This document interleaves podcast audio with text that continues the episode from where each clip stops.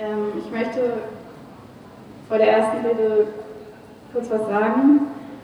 Und zwar, dass jedes Jahr trans, nicht-binäre und genderkonforme Menschen an Gewalt sterben. Allerdings sind nicht alle gleich betroffen. Besonders oft betroffen sind Transfrauen, die schwarz, indigen oder auf Color sind.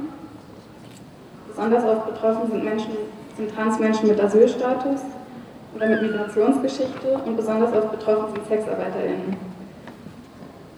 Deshalb lasst uns nicht vergessen, dass das Zusammenwirken von Transfeindlichkeit, Transmisogynie, Rassismus und SexarbeiterInnenfeindlichkeit besonders gefährlich ist und tötet.